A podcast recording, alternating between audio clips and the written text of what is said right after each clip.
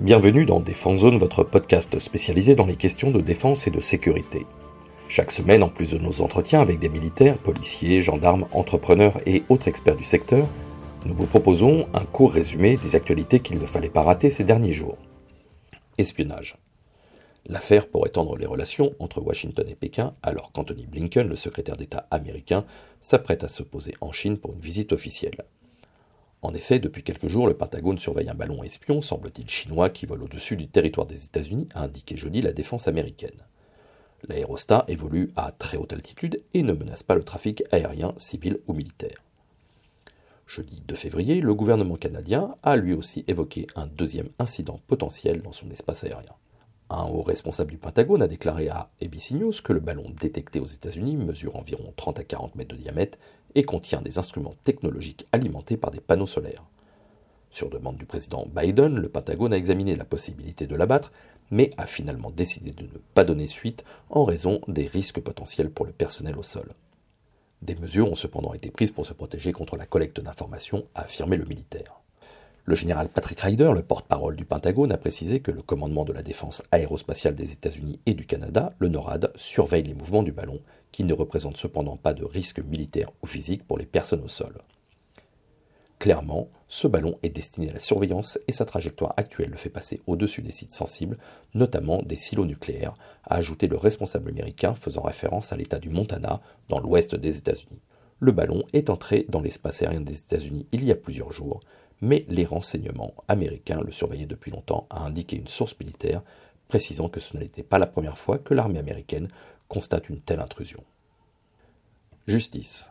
Les ministres Sébastien Lecornu pour les armées et Éric Dupont-Moretti pour la justice se sont retrouvés jeudi 2 février à Montigny-les-Metz pour la signature de deux conventions de partenariat. Cet accord va permettre de généraliser ce partenariat débuté le 27 juillet 2021 et dont les premiers résultats semblent positifs. Ce protocole avait pour but de favoriser l'insertion sociale et professionnelle des mineurs et jeunes majeurs pris en charge par la protection judiciaire de la jeunesse, la PJJ. Des expérimentations ayant été menées avec succès, elles ont permis de rapprocher les deux institutions et de développer plusieurs actions innovantes. Parmi elles, désormais, chaque zone de défense et de direction interrégionale signera une convention de partenariat permettant l'accès des jeunes PJJ à tous les dispositifs jeunesse armée. Les parcours d'inspiration militaire seront généralisés aussi à tous les centres éducatifs renforcés. Ce parcours propose une période de rupture et d'immersion en pleine nature de 4 semaines avec une pratique intensive d'activités militaires, marche, bivouac, secourisme et un chantier de génie écologique. Il est suivi par une semaine de découverte du monde militaire et de visite d'unités des armées. Un accompagnement à l'insertion professionnelle est proposé aux jeunes afin de les orienter vers les métiers civils et militaires selon leur parcours ou vers la préparation du titre professionnel d'ouvrier du génie écologique. De plus, une réserve PJJ verra le jour pour accueillir des militaires retraités qui viendront aider les professionnels de la PJJ en apportant leur expérience dans la construction des parcours d'inspiration militaire. Les deux ministres signeront aussi bientôt une convention pour faciliter l'accès des jeunes pris en charge par la PJJ au service militaire volontaire, le SMV. Aéronautique. Les récentes avancées du programme franco-allemand SCAF, le système de combat aérien du futur, rejoint récemment par l'Espagne, pourrait faire des émules chez nos voisins belges. Pour rappel, la Belgique va commencer dès cette année à recevoir les premiers F-35A. Elle en a commandé 34 au total aux États-Unis, mais cela ne suffira pas à combler le trou capacitaire de la composante air belge qui dispose encore de 54 F-16 qu'elle souhaite en partie renouveler. En avril 2021, la ministre belge de la Défense, Ludivine Dedonder, affirmait au Parlement que Bruxelles suivait de près le SCAF et le Tempest, le projet d'un avion de sixième génération italo-britannique qui vient de fusionner avec le programme F3 japonais au sein du Global Combat Air Programme, et qu'une participation de l'industrie belge à l'un ou l'autre de ces projets n'était pas exclue. Dans cette dynamique, la ministre a mis en place en décembre dernier un comité consultatif chargé d'examiner l'avenir de l'aviation de combat du pays. De nombreux industriels belges, soutenus par les personnalités politiques et militaires, ont clairement milité dans l'intégration du pays à un grand programme aéronautique. Si pour l'amiral Michel Hoffman, le chef de la défense belge, Global Combat Air Programme, je cite, n'est pas exclu. Les flèches sont dirigées vers le SCAF pour le moment et politiquement, c'est lui qui retient l'attention et les efforts. Avant toute intégration au programme, le juge de paix sera de toute façon la capacité, quel que soit le programme choisi, à être interopérable avec le F-35. Innovation. Jeudi 26 janvier, la secrétaire d'État chargée de la jeunesse et du service national universel, Sarah El Haïry, a présenté le prix de l'audace 2022 à l'innovation Défense Lab en présence de hauts responsables militaires. Le prix a été attribué aux innovateurs de huit projets provenant des différentes branches des forces armées et de la gendarmerie nationale.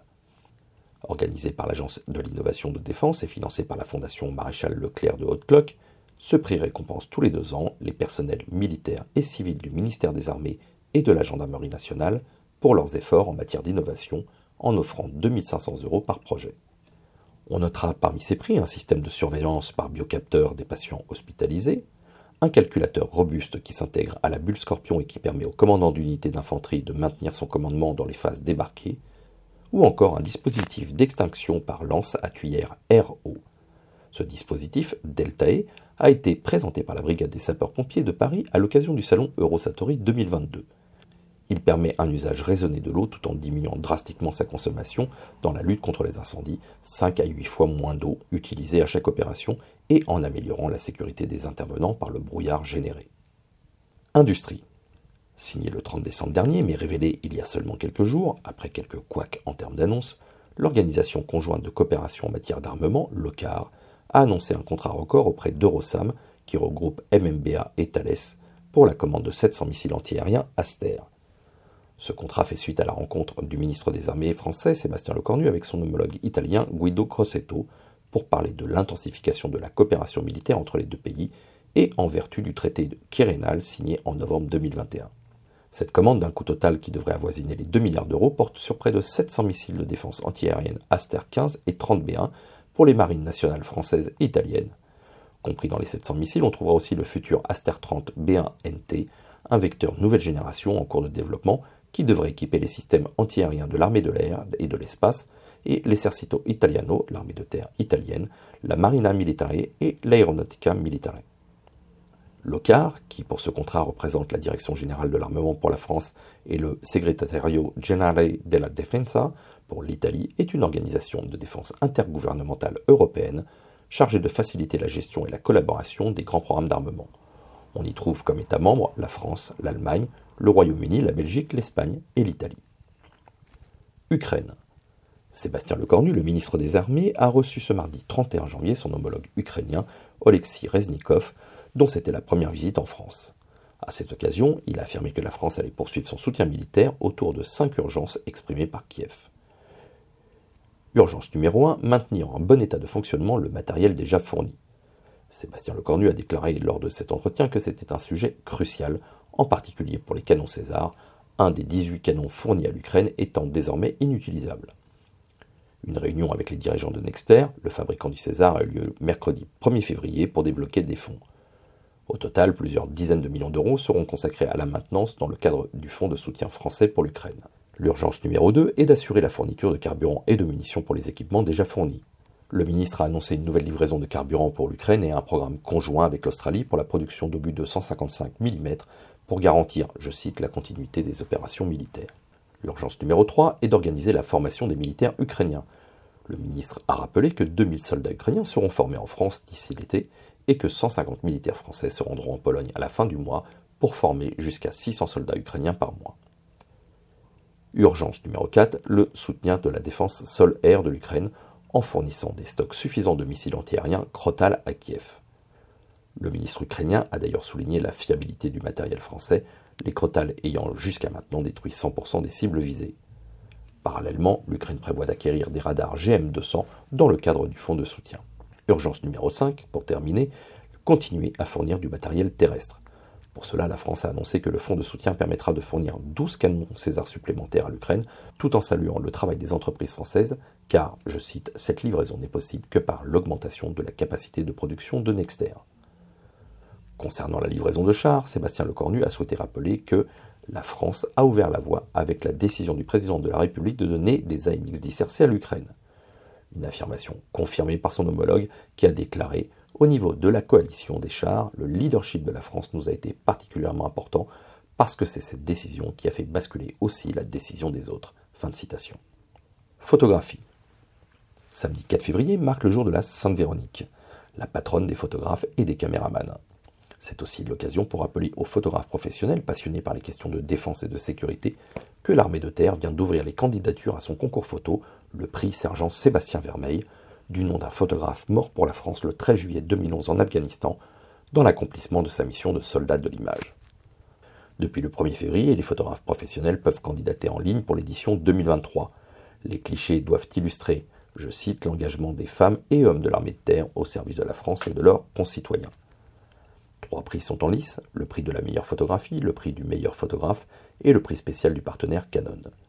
Les clichés présentés doivent avoir été réalisés entre le 1er mai 2022 et le 14 avril 2023 minuit. Les candidatures sont ouvertes en ligne jusqu'au 15 avril 2023. L'ensemble des modalités du prix et des inscriptions sont à retrouver sur le site de la Défense. Les liens sont en description de cet épisode. Voilà pour l'essentiel de l'actualité cette semaine. Pour en savoir davantage sur cet univers et pour découvrir tous nos articles et reportages, rendez-vous sur notre site internet défense-zone.com.